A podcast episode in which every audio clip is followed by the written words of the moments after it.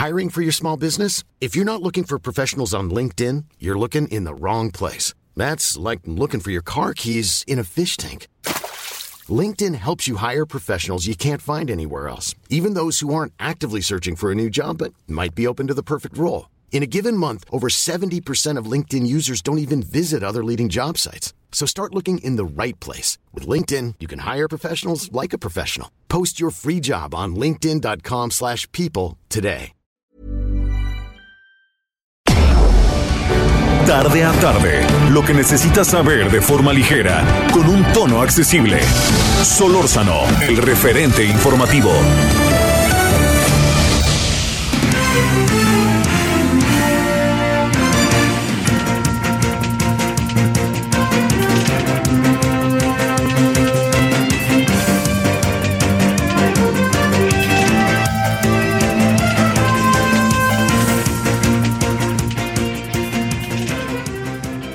Muy buenas tardes, aquí andamos como todos los días a las 17 horas en la hora del centro, Heraldo Radio 98.5 de FM, esperando que haya tenido usted hasta ahora un buen miércoles, ahí vamos eh, ya en la parte final del mes de marzo y, este, y sobre todo que haya tenido buen día, eh, hay muchas, muchos temas de los cuales conversar, platicar, eh, están desde los temas estrictamente políticos, de los que tienen que ver con asuntos que están en curso, que próximamente se llevarán a cabo entre nosotros y que nosotros seremos actores centrales, asuntos internacionales, están los deportivos. Esta semana le vamos a entrar al pleno sufrimiento del, del México-Estados Unidos, seguramente, para, para, para, para ver qué es lo que, lo que acaba sucediendo con el partido con Estados Unidos, que ya se sabe que se juega mucho si nos atenemos a esto del Mundial y esas cosas. Les saludo en nombre de todas y todos quienes hacen posible la emisión. Su servidor Javier Solórzano le decía muy, muy buenas tardes.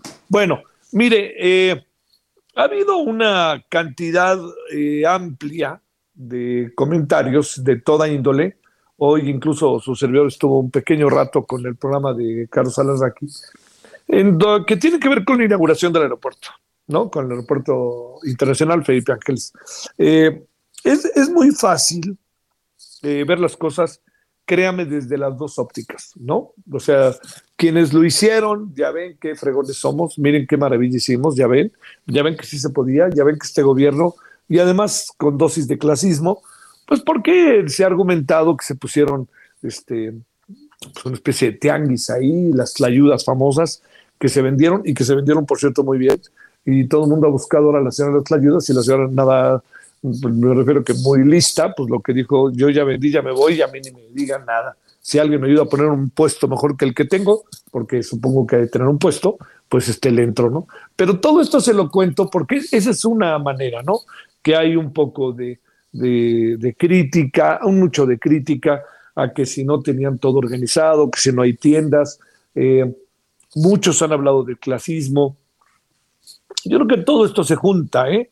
No es una sola la variable que prevalece. Y para decírselo de una manera precisa, le diría yo, estas son variables que tienen mucho que ver con lo que está pasando entre nosotros, ¿no?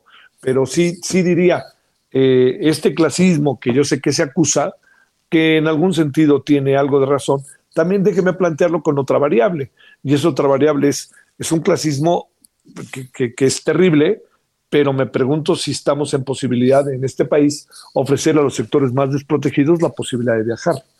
Entonces, este, es una variable a considerar, ¿no? Es.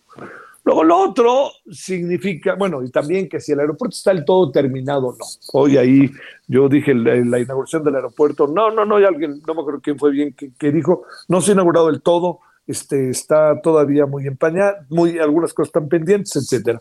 Por eso le digo, todo, todo depende de cómo se quiera ver, porque desde la perspectiva del gobierno, todo esto adquiere otra dimensión, ¿no? Otra dimensión, un poco como este, desde les callamos la boca para que vean que sí podemos hacer las cosas, casi el sí se pudo, muy famoso, hasta la parte que corresponde a hechos mucho, muy relevantes que tienen que ver con la, la que, que esto no me, no me parece que es como muy necesario verlo, es decir, que el presidente dice que conste que pudimos y que conste que tenemos la obra, entonces ni vuelta le den.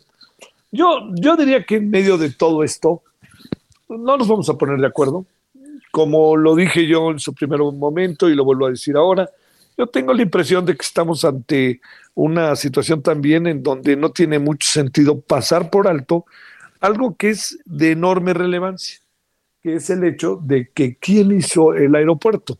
Quien está en el centro de todo ahora, pues son los militares, son los soldados. Ellos son los que el presidente colocó para desarrollar todo el proceso de eh, la construcción del aeropuerto. Ellos son los que están en primera fila y no perdamos de vista lo que significa. O sea, el gran triunfador de la inauguración del aeropuerto, por más que el aeropuerto tengamos ahora una mirada de él que no está completo, todo lo que hemos dicho, ¿no? Todo, sumamos algo que además de todo ello, el presidente ante los suyos es el gran triunfador. Y no solamente es eso, ante sus furibundos seguidores, el presidente aparece como un hombre que cumplió. Ahora, al ir a los prolegómenos, a los, a los intestinos, a las tripas del asunto, encontramos que en buena medida quien se encargó de todo esto fue el ejército. Y eso por ningún motivo lo soslayemos, porque esto tiene consecuencias, porque no es la única obra a la cual el gobierno hoy está entregando todo su desarrollo, no es solamente el AIFA, el Aeropuerto Internacional Felipe Ángeles, sino también a otras obras, a otras circunstancias, incluso a la administración de muchas áreas del gobierno. El presidente dice que ahí hay honestidad, no confía en los otros. Pero fíjese todo esto lo que está logrando. ¿eh? Se queda el reconocimiento de que los, lo hicieron en tiempo y forma, como dijeron, porque los militares están acostumbrados a obedecer. Ese es su signo.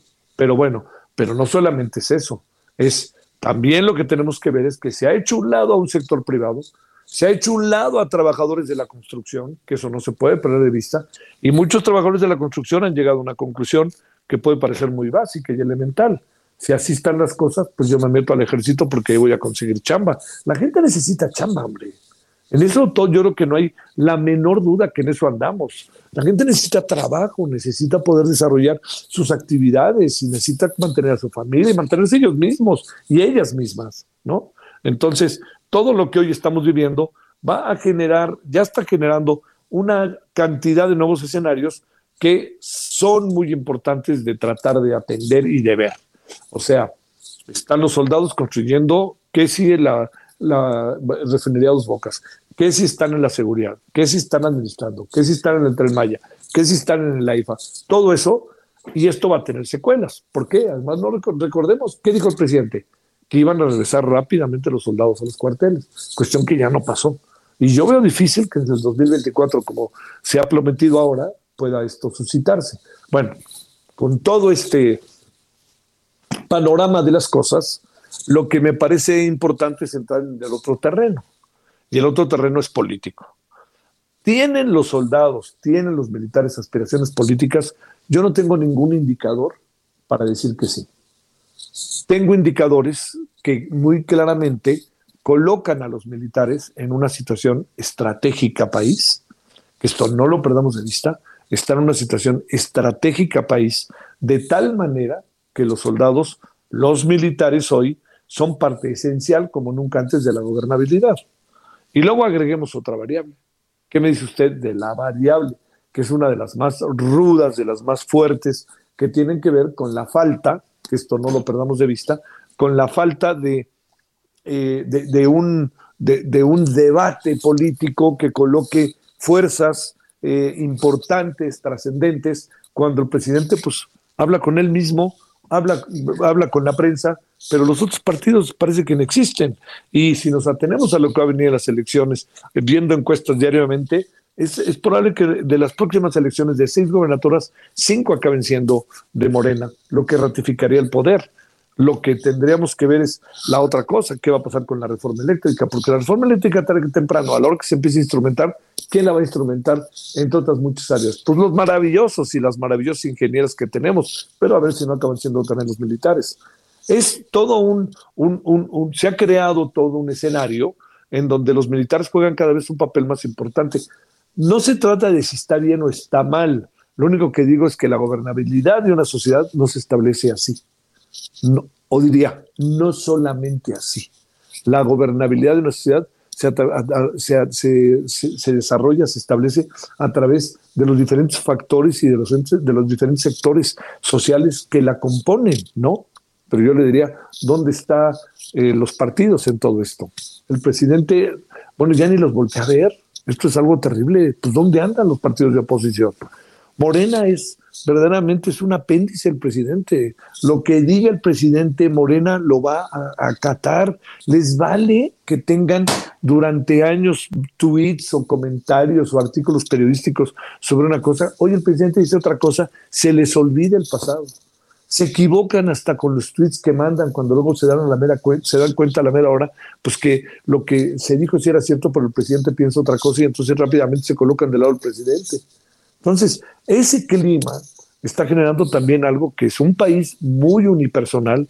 El presidente está en todo, en todo, en las mejores y en las peores discusiones, en los mejores y en los peores debates, en los más este, eh, elementos fifís y los más chairos, para hablarlo en términos de lo que él definió, que me pareció siempre una definición brutalmente clasista, que más que cuestionar, pues más bien confrontaba como lo estamos viendo cerrando. El aeropuerto internacional Felipe Ángeles es la prueba de que pues, sí, los militares cumplen todo eso. Hay muchas cosas que están pendientes, pero yo creo que también nos coloca la necesidad de pensar cómo se gesta la gobernabilidad de un país y cómo el gobierno mexicano tiene que desarrollar sus obras a través de diferentes factores que son los diferentes sectores que componen la sociedad. Y particularmente estoy pensando en el sector privado y en los trabajadores de la construcción. Fíjese, déjeme dejar ahí algo nada más para cerrar. La economía del país, entre un 85 y un 90% depende del sector privado, ¿no? Porque el sector privado también pues, metió lana, no, estoy diciendo que no metió lana, que quede claro, al este, Aeropuerto Internacional Felipe Ángeles, etcétera, pero toda esa instrumentación, hasta el ingeniero, ¿no? Hasta el arquitecto, rectifico, que hizo el modelo, ya lo hicieron a un lado, lo hicieron a un lado y él dijo, oiga, pues yo casi no tuve nada que ver con lo que está ahí, es muy diferente a lo que yo imaginé.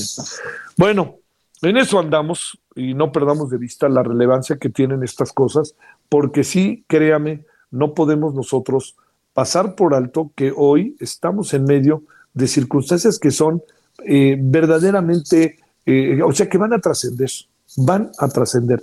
Créame, esto no se va a quedar, no se va a quedar así, ¿eh? no se va a quedar así. ¿Usted cree que tan fácilmente se va a poder regresar a los, a los militares cuando están en todos lados? A, a este, insisto, ¿eh? Más bien pienso que vamos a, partir, es una hipótesis, de que los militares van a estar con nosotros en cada uno de los lugares que, bueno, que imaginemos.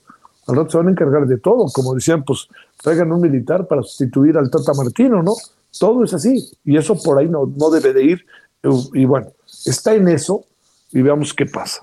Pero ahora sí que había uno este, que era un anuncio, creo que era de Pemex, que decían Pemex hasta en la cocina, ¿no? Porque pues, trataban de hacer ver el valor que tenía Pemex y, la, y, la, la, gran relevancia que tenía Pemex en todos los ámbitos de la sociedad. Ahorita podemos hacer un anuncio que pudiera fácilmente decir el ejército y los soldados hasta en la cocina, están en todos lados. Me pregunto, ¿eso es lo que queríamos? ¿Eso es lo que quería el presidente? Bueno, para pensar y darle vuelta.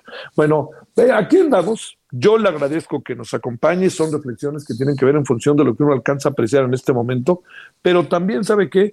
Quisiera decirle que, como lo dijimos la semana pasada, se perfila un, eh, una propuesta por parte de la Corte, del ministro encargado de la ponencia, de que quede en libertad la, eh, la esposa de, bueno, perdón, que quede en libertad todos los personajes que están hoy tanto siendo acusados como están en la cárcel respecto al caso de la familia de Gertz Manero. Ojo con eso, ¿eh?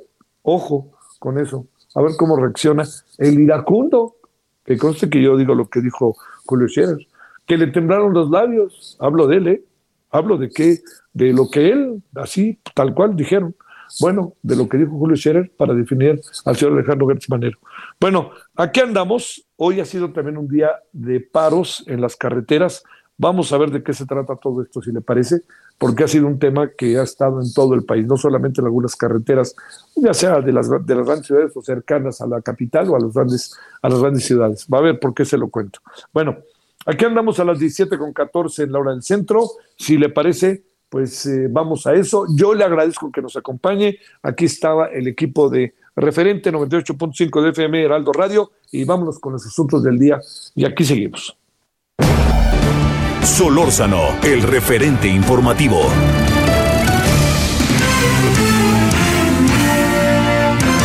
Esperamos sus comentarios y opiniones en Twitter. Arroba Javier Solórzano. Arroba Javier Solórzano.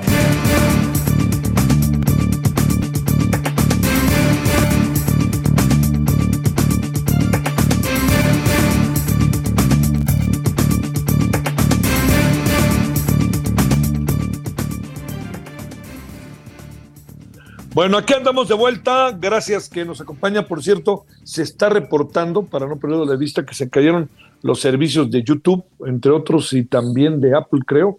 Yo al rato le daré los detalles. Si usted me da un momento, le diría caída de Google, rectifico, y de, y de YouTube, para que usted lo, lo alcance a, Bueno, sé que lo puede saber ya porque lo está viendo ahora sí que en, sus propios, este, en su propio entorno. Y nada más para, para apreciar lo de el caso del señor, de la familia del señor Gertz Manero, le, reporto que todo indica que eh, la ponencia, bueno, la ponencia ya va en ese sentido, habrá que ver qué dicen los otros integrantes de la Corte, pero el ministro Alfredo Gutiérrez Ortiz Mena ha propuesto al Pleno de la Suprema Corte amparar a Laura Morán y Alejandra Cuevas, a quienes tiene el titular de la Fiscalía eh, a quienes el titular de la Fiscalía acusa de homicidio por falta de cuidados en contra de su hermano Federico. Bueno, ahí tiene ya usted eso, que no quería pasarlo por alto.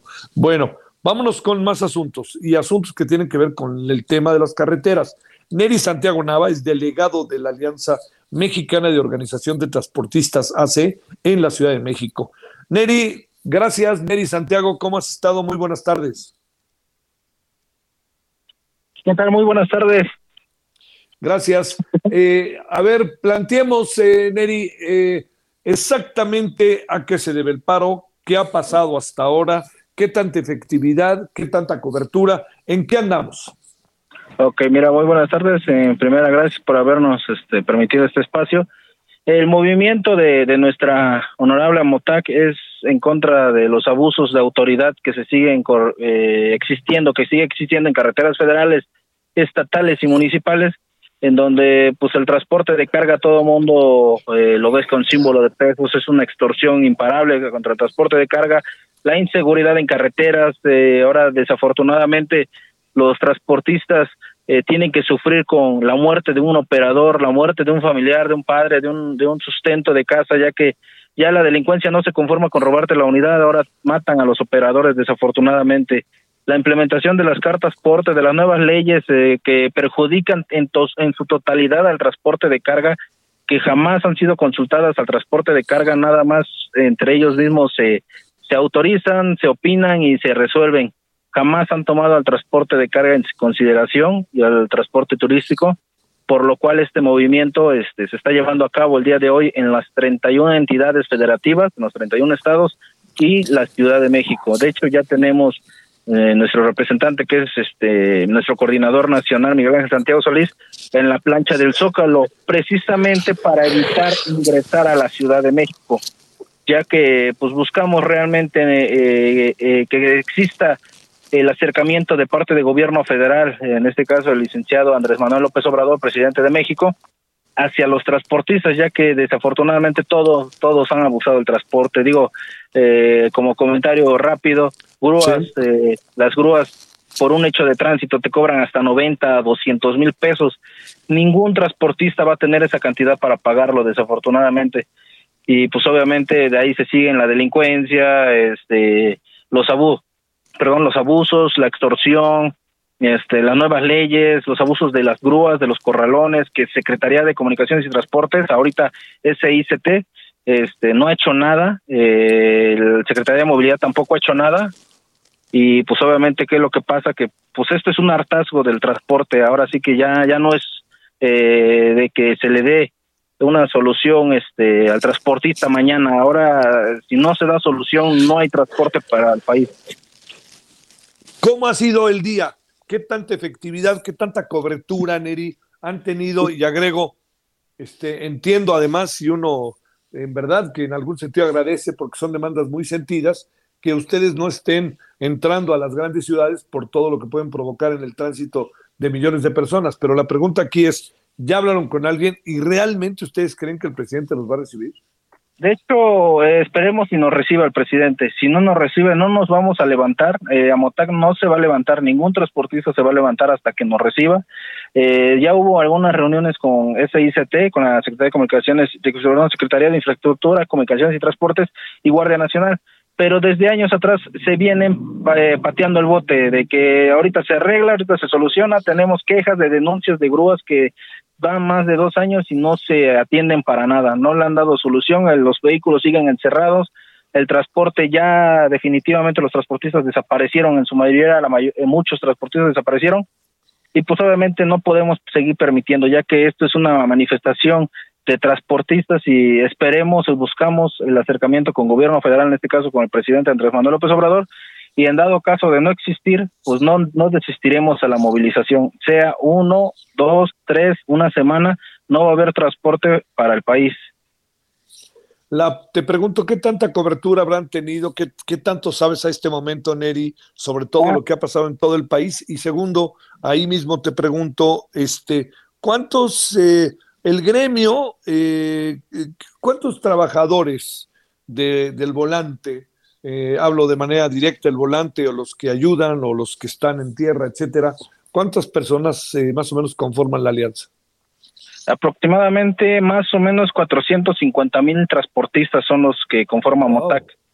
Y del cual pues, obviamente ahorita eh, pues ya está un, un, un, bloqueo, por decirlo así, no es tanto a lo mejor bloqueo porque nosotros no estamos bloqueando, sino que como tenemos demasiadas unidades, pues obviamente se crea un congestionamiento vial más aparte que este, no permiten el acceso de las unidades, digamos, a las ciudades, por decirlo así. Nuestro, en este caso, no se ha llevado ahorita, no hay ninguna reunión, no han querido atender, el gobierno federal no ha querido atender a, nuestros dirigentes, este, del cual, pues, como no existe una mesa de diálogo, no existe nada de parte de gobierno, pues nosotros seguimos en la manifestación. ¿Qué pasaría si no reciben, si no son recibidos hoy? ¿Qué pasaría con la carga que ustedes llevan? ¿Qué pasaría con toda esta parte? Entendiendo que estamos ante una protesta, ¿eh? Así es. Eh, pues mira, si existe algún, en este caso los vehículos en su mayoría hoy no fueron a trabajar, eh, ningún transportista. Ahorita digamos vienen vacíos, pero a todos los vehículos preferimos mejor que se eche a perder las mercancías, que preferimos que se pierda todo, porque hoy el transporte pues ya no, no da para más desafortunadamente.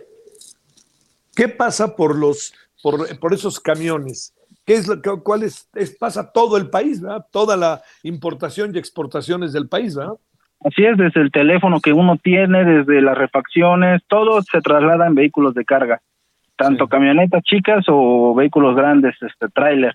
Y pues obviamente pues va a crear esto un desabasto total del país, pero pues no no podemos este desistir de esa manifestación hasta saber qué respuesta nos tiene el gobierno federal, porque también no, ya se le, ya se había anticipado esta movilización. El gobierno federal no hizo nada, de hecho, de esta manifestación ya fue muy anticipada desde hace días atrás, muchos días atrás, pues del cual no vemos que no hay interés de parte de ellos, pues obviamente no les podemos decir a los transportistas que se levanten, por decirlo así, porque pues no, eh, aquí es de que ya es cuestión o ya es hora que le hagan caso al transporte, que es el más afectado. A ver, para cerrar, Neri, las principales demandas son seguridad. ¿Qué otra variable? En seguridad, este, implementación a la carta porte, bueno, en este caso la nueva carta porte, este, extorsiones de parte de la Policía Estatal de aquí del Estado de México y de todos los demás estados, los famosos permisos que quieren implementar en algunos municipios para la restricción de vehículos de carga, eh, del cual, este, pues lo hemos dicho así, si no quieren que entremos, no ingresamos, si no ingresamos a ninguna ciudad, no llevamos este nada. Pero esos son los puntos, este eh, los retenes eh, militares que crean congestionamientos viales de 16 kilómetros hasta un día para poder pasar un retén militar en la zona norte. Oh. La tribu yaqui que ha extorsionado a muchos transportistas y quienes no cubren la cuota o no pagan la cuota o, el peaje que ellos le llaman, pues los golpean, les dañan las unidades. Ya hemos tenido varios enfrentamientos entre operadores y sus amigos y pues del cobro excesivo de grúas, eh, los abusos tanto de grúas de federales y estatales, eh, calzas a los combustibles y casetas de peaje. Sale.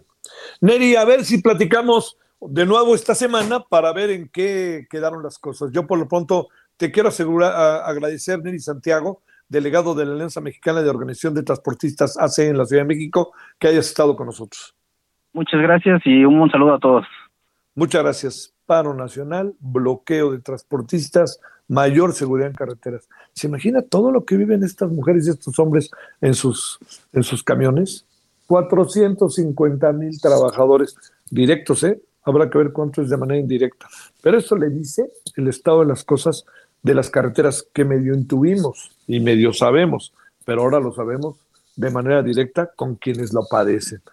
Pausa y estamos de vuelta. El referente informativo regresa luego de una pausa. Hey, it's Ryan Reynolds and I'm here with Keith, co-star of my upcoming film If, only in theaters May 17th. Do you want to tell people the big news?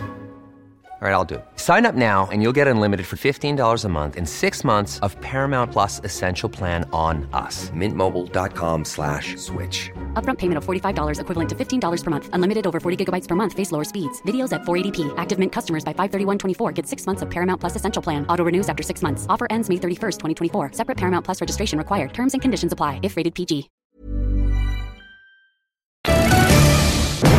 Estamos de regreso con el referente informativo.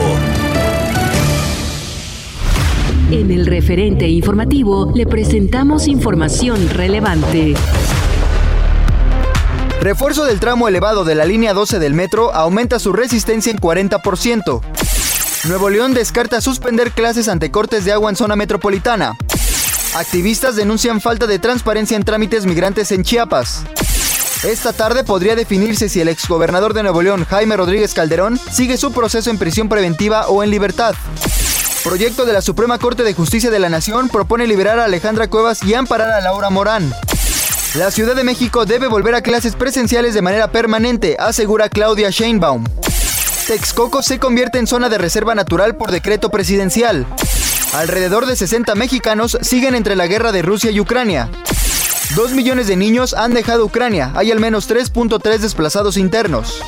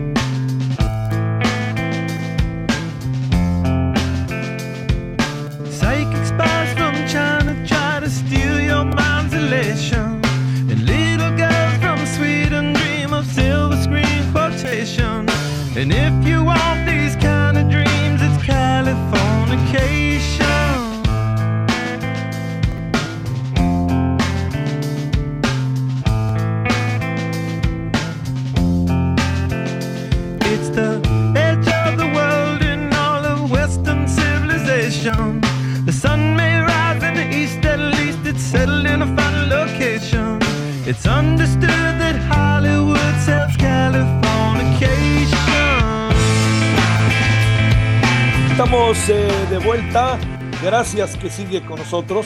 Eh, le debo de dar todavía más detalles, si a usted le parece, eh, qué es lo que sucede. Que la tarde de hoy martes, los servicios de Google están presentando falles. Los, los principales afectados están siendo Gmail, Meet y YouTube. Según los primeros reportes desde Down Detector, en donde se muestra un pico de reportes de falla a partir de las 16.38 en la hora del centro. Los indicadores de Down eh, Detector explican que en el caso de Gmail, el 77% de los problemas reportados son en la carga del sitio web, mientras que otro 11% ocurren en el inicio de sesión y otros 11% de fallas que aparecen en la aplicación móvil. Para que si usted no puede entrar y está en estos servicios, sepa cuál es la razón. Bueno, y mientras usted me escuchaba, andamos ahí tocando hoy con la banda de rock estadounidense, la muy famosa Red Hot Chili Peppers debido a que se dio a conocer que tras cuatro décadas en el mundo de la música van a tener su estrella en el Paseo de la Fama de Hollywood, que ya es medio mítico, ya cualquiera hay por ahí. Bueno, ya, usted se trata también, ¿no? Bueno, se llama el Californication y esto va a ser el 31 de marzo para que usted lo vea, a ver qué le parece. Ahí estamos con esta muy, muy buena banda que se llama Red Hot Chili Peppers.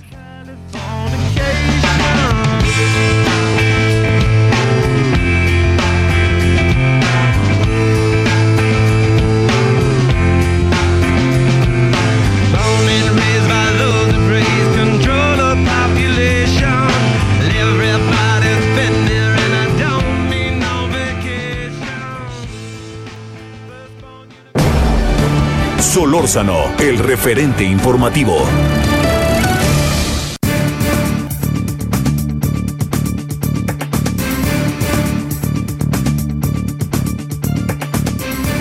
Asunto que traemos desde hace tiempo y que traeremos hasta el próximo día 10 de abril y posteriormente, acuérdense de mí si no, es el de la revocación de mandato. Bueno, hay veda, no hay veda. Hoy la señora Claudia Sheinbaum fue conminada a que lo dejara de hacer, medidas cautelares que le llaman, y la señora dijo, sí, pero me voy a, a este, o sea, en un plan en donde me estoy echada para adelante y pues en sentido estricto diría yo, la ley no le importa, sino más bien está echada para adelante, este, ignorando la ley bajo premisas que, pues, que son que siempre serán motivo de, controversia, ¿no? La libertad, etcétera. Bueno, pero pues hay, la libertad de uno empieza donde este, uno deja de afectar a los terceros también, ¿no? Pero bueno, a ver, mejor entremos con el tema de alguien que le sabe y que ha estado siguiendo el asunto, que fue consejero del INE y eso ayuda muchísimo. Benito Nasif, profesor del Centro de Investigación en Docencia Económica y ex consejero del Instituto Nacional Electoral. ¿Cómo has estado, Benito? Te agradezco que estés con nosotros. Buenas tardes. Muy buenas tardes, Javier. Yo soy el agradecido por la oportunidad de estar en tu programa. Muy buenas tardes. Gracias. Eh, ¿Cómo ves todo esto, Benito? Este, ¿Cómo podemos este, darle como una, una mirada? Porque hemos entrado en un terreno muy delicado, me lo parece, ¿no? O sea, está el derecho, pero también está mi razón y está la libertad y cómo es posible a ver, digamos, ¿en, qué nos detenemos, Benito? Porque a este paso, pues todo es cuestionable, ¿no? Todo va a resultar cuestionable. Este, y va a importar poco que los que hoy gobiernan son los que principalmente trataban de que estas cosas pasaran, pero ahora se las pasan, pues para decirlo de manera doméstica, pues por el arco del triunfo, por no decir otra cosa, ¿no?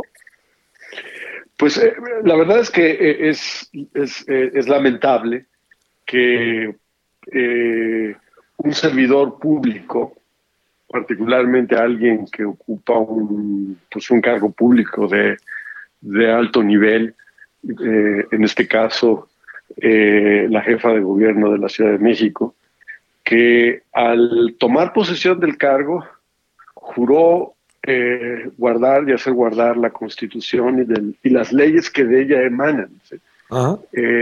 toda vez que se toma posesión de un cargo público, se levanta la mano y se, se hace ese juramento de eh, guardar y hacer guardar la constitución y las leyes que, de, ella emanan. los servidores, exactamente, porque los servidores públicos tienen una obligación especial de pues apegarse al, al Estado de Derecho, ¿sí? al principio de eh, de legalidad.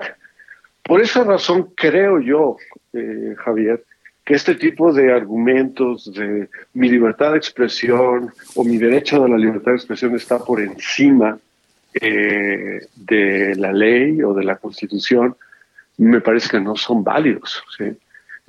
no puede estar, puedes tener un, una diferencia respecto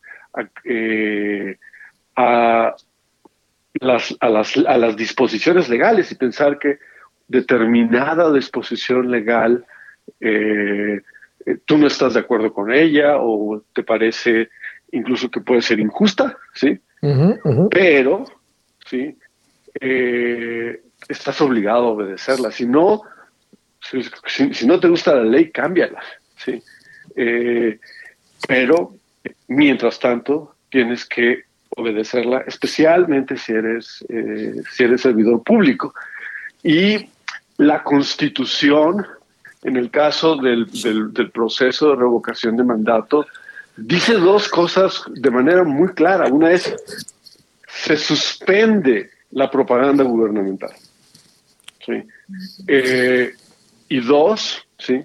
la única autoridad eh, a la que le corresponde hacer la difusión de la revocación del, proceso de manera objetiva, neutral e imparcial es al Instituto Nacional Electoral, en este caso, si fuera en el caso de un gobernador, sería a un organismo público local electoral, a un instituto local eh, electoral.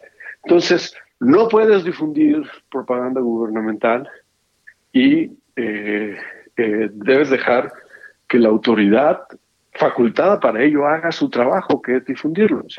Entonces, en este caso estamos ante manifestaciones que utilizan sus cuentas oficiales de, Twitter o de Facebook para promover eh, o para el, el, proceso de revocación de mandato o ¿sí? para promover determinado tipo de comportamiento electoral, ¿sí? Eh, para que se vote a favor de, un, de que el presidente López Obrador continúe en su encargo, eh, o incluso una campaña en el sentido opuesto, si eres servidor público no lo puedes hacer. ¿sí? ¿Por qué? Porque la constitución lo prohíbe. La Constitución, no la Ley Federal de Revocación de Mandatos, ni siquiera la LEGIPES, es la propia Constitución la que lo establece. Y eh, por esa razón me parece que lo que están haciendo es ensuciar el proceso de revocación de mandato, es eh, deslegitimarlo. ¿sí? los, que los mismos que lo han promovido. Eh, eh, me parece que lo están ensuciando, lo están deslegitimando. Oye, pero, pero, poco, Benito, poco nada puede pasar, porque, digamos, este, digo, más allá de, yo creo que aquí el debate ya no es si debe haber o no este, revocación de mandato, ya está este, consagrado constitucionalmente, ahí está, yo creo que ese no es el tema, ¿no? Sino más bien lo otro es, este, o sea, ¿cómo, cómo hacerle? Para detener las pues eh, acciones contrarias a la ley. Sí, claro. que yo creo que eso, eh, esa es una responsabilidad que yo creo que debemos dejar en manos de la autoridad encargada para eso, que curiosamente, Javier, no es el INE, eh, es el Tribunal Electoral del Poder Judicial de la Federación. Ha sido un criterio reiterado de ese tribunal que en el caso de los servidores públicos, ¿sí?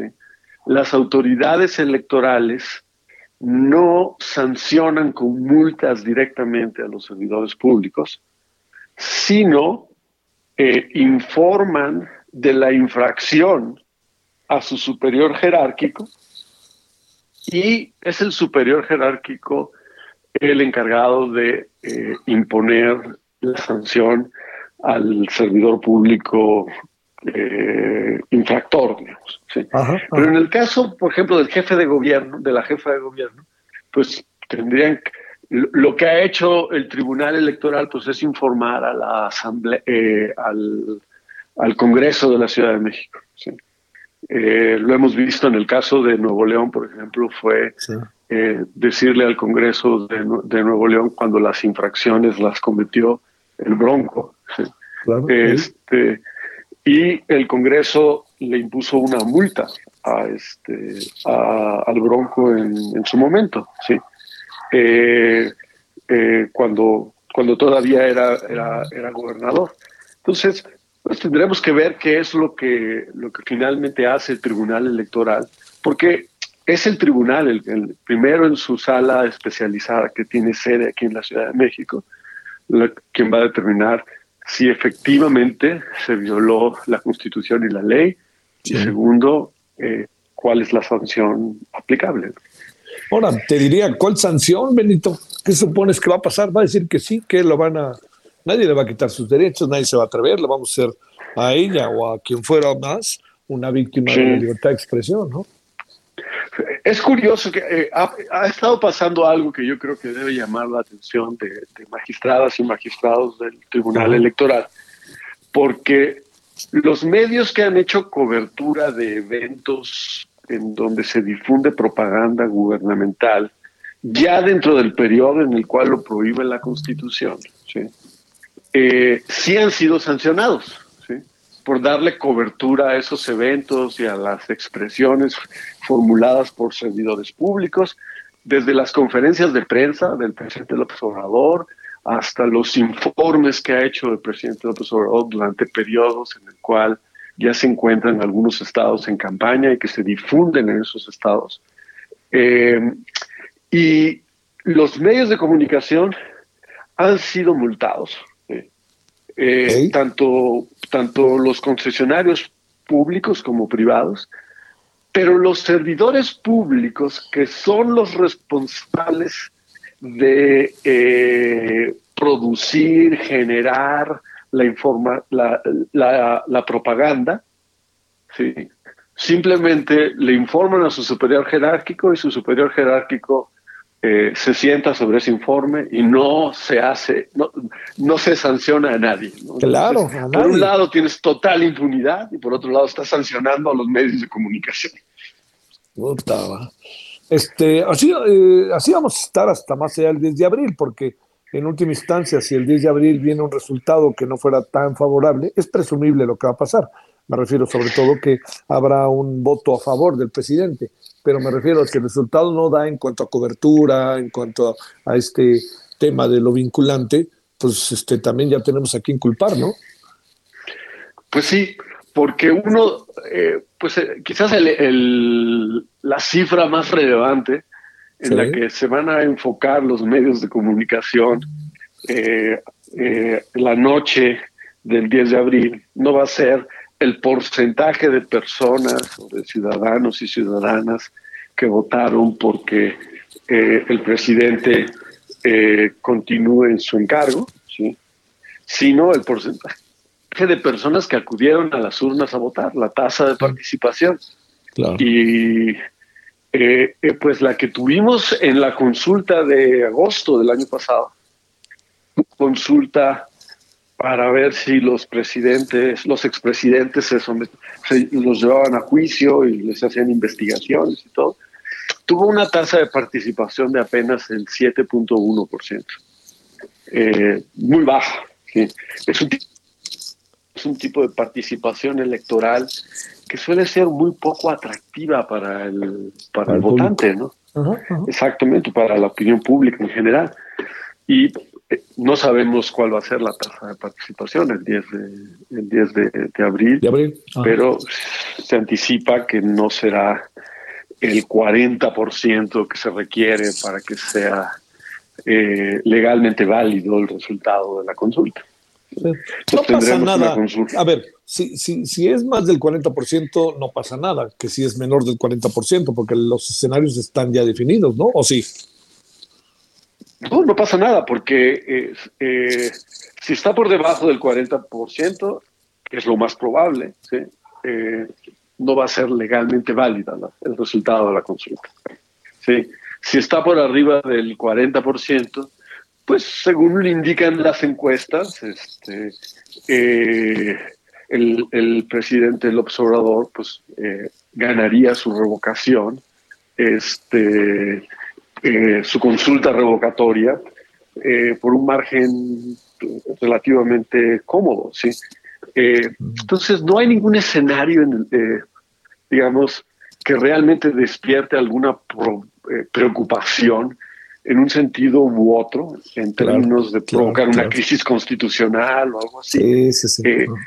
porque es una, es una consulta realmente promovida por el propio gobierno para ser ratificado en, en, las urnas, este, promovida por el propio presidente eh, Obrador. Y eh, yo creo que la gran mayoría de la gente pues, como que no ve la razón de ser de esto. Porque realmente no hay una campaña porque, por, por destituirlo, ¿no? Sí, claro, no, no, no. Además, pues el, cuando dicen el que siga, dicen que siga, pues nadie ha pedido que no siga, ¿no? También esa es otra variable, ¿no? Pero bueno. Exactamente. Sí, bueno. Benito, te mando un gran saludo y el agradecimiento que estuviste con nosotros. Gracias a ti por la oportunidad, Javier. Un fuerte abrazo. Hasta luego, profesor del CIDEX, consejero del Instituto Nacional Electoral. A las 17 con 48 en la hora del centro referente, Heraldo Radio 98.5 de FM. Balance Inmobiliario es presentado por Centro Urbano. Estrena hoy Casa Odepa en 20. Grandes promociones en Tecámac, Querétaro, Puebla, Cancún, Playa del Carmen y Monterrey. Tu mejor hogar e inversión está en 20. Búscanos en 20.com.mx.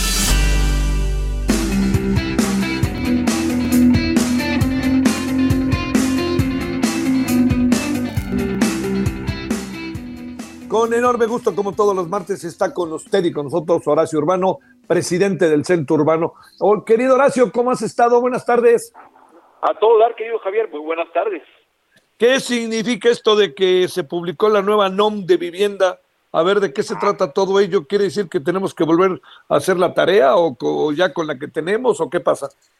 No, fíjate que, que, la tarea está hecha, a lo que me parece que es una buena noticia porque esta NOM, esta norma oficial mexicana, a lo que va es a cuidar mucho el detalle que está en los contratos del que, del que va a ser una operación inmobiliaria y a cuidar mucho la publicidad con que se anuncian los productos inmobiliarios. El objetivo es que no nos vean la cara. Entonces lo que está buscando es que es que los contratos quede perfectamente establecido sin letras chiquitas, que no haya términos, por ejemplo, la, la nueva NOM establece que no haya términos en inglés, lo cual es importante porque ya es que luego desde poner las propiedades en dólares y todo aquello, entonces en los contratos no puede haber eso, no puede haber términos en inglés, no puede haber nada que suene engañoso, que se pueda confundir y está dirigido a que eso lo tienen que cumplir los accionadores, los constructores, los promotores y todo agente inmobiliario que comercialice un bien raíz con un ciudadano, lo cual me parece que es una buena noticia. Y la otra vertiente de esa norma, una es los contratos y la otra es la publicidad. Que no te digan a cuatro minutos de, de, Felipe Ángeles cuando en realidad está tres horas y media. Que no te digan que estamos a, a, media hora, cuando te acuerdas cuando tienes anuncios de clavillazo. Tú sí te acuerdas, pero cuando decía que a cinco minutos satélite y en realidad era muy lejos ya no va a poder haber eso por norma y ahora esto lo va a estar sancionando Profe, con lo cual creo que es una muy buena noticia, mi querido Javier. A ver, por más obvio que sea, déjame detenerme esto para, para, para quien adquiere una vivienda, para quien incluso compra un departamento o llega incluso, pregunto, hasta quien renta un departamento, un bien inmueble. Sí, por supuesto.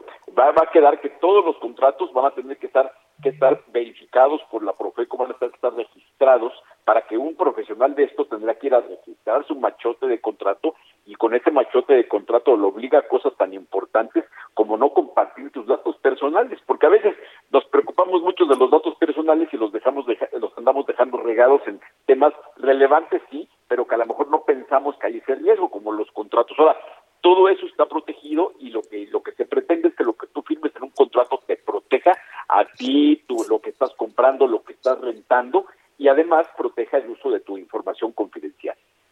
Eso es este clave en el asunto, ¿no? Oye, este, mira, parece un poco en broma, ¿no? Pero que no te digan que está a 40 minutos si está a 3 horas o está a una hora o al tiempo que fuera, ¿no? Este, digamos, no todo el mundo tiene, este, puede salir a las 5 de la mañana y no todo el mundo puede tener todas las posibilidades de llegar en el tiempo en que se presume que es en menos de 40 o 40 minutos, ¿no? Por supuesto, pero además te pongo, te pongo otros ejemplos. Estamos bien acostumbrados a que de pronto tú ves la fotografía de un departamento y se ve inmenso, y cuando llegas está chiquito, y lo que pasa es que la, la fotografía está a tal grado truqueada que hay casos donde incluso meten muebles a escala más chiquitos de lo normal para que tú veas grandes los departamentos. Esto ya debe estar prohibido y si alguien te lo hace, tú ya con el contrato en la mano vas a a poder quejar con toda la evidencia de que, que era publicidad engañosa, lo cual en verdad creo que es un avance de, de obviedades que no debiera haber, que, que sí pasaban. Entonces, qué bueno que ya está protegido, que los contratos están. Hoy se publicó en el diario oficial y me parece que es una cosa de la que debemos estar contentos todos. Te mando un gran saludo, querido Horacio Urbano. Abrazo fuerte, querido Javier. Balance Inmobiliario fue presentado por Centro Urbano.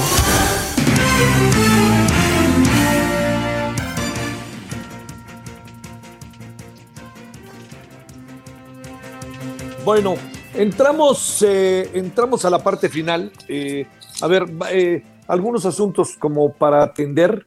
no, no, no, digamos, parece que está un poco como en, en pase el tema entre el propio, este, bueno, digo propio Alejandro Gertz, eh, Olga Sánchez Cordero y el, este, y el señor Julio Scherer.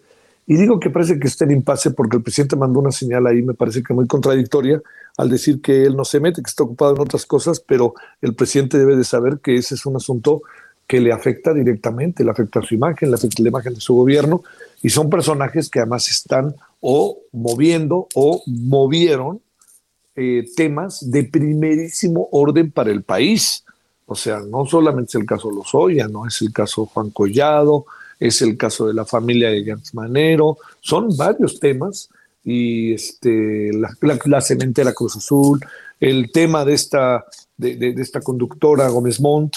Entonces, todo eso está ahí, ¿no? Y son asuntos en donde, bueno, olvídese de lo que si fueran escandalosos o no, que, pues sí lo son, pero más bien, ¿qué tal si nos ponemos a pensar en la relevancia que tienen por las grandes cantidades de dinero que se han movido y la otra por un escándalo, un escándalo de carácter familiar que incluso puede alcanzar más allá de la propia, por todo lo que se ha dicho de información que se ha dado sobre la presunción de todos los bienes que tiene el fiscal. Bueno, de esto seguiremos si le parece. Por lo pronto le esperamos a las 21 horas en hora del centro. Ya lo sabe, estaremos referente a televisión. Ahí le cuento al rato de qué se trata. Hasta aquí, Solórzano, el referente informativo.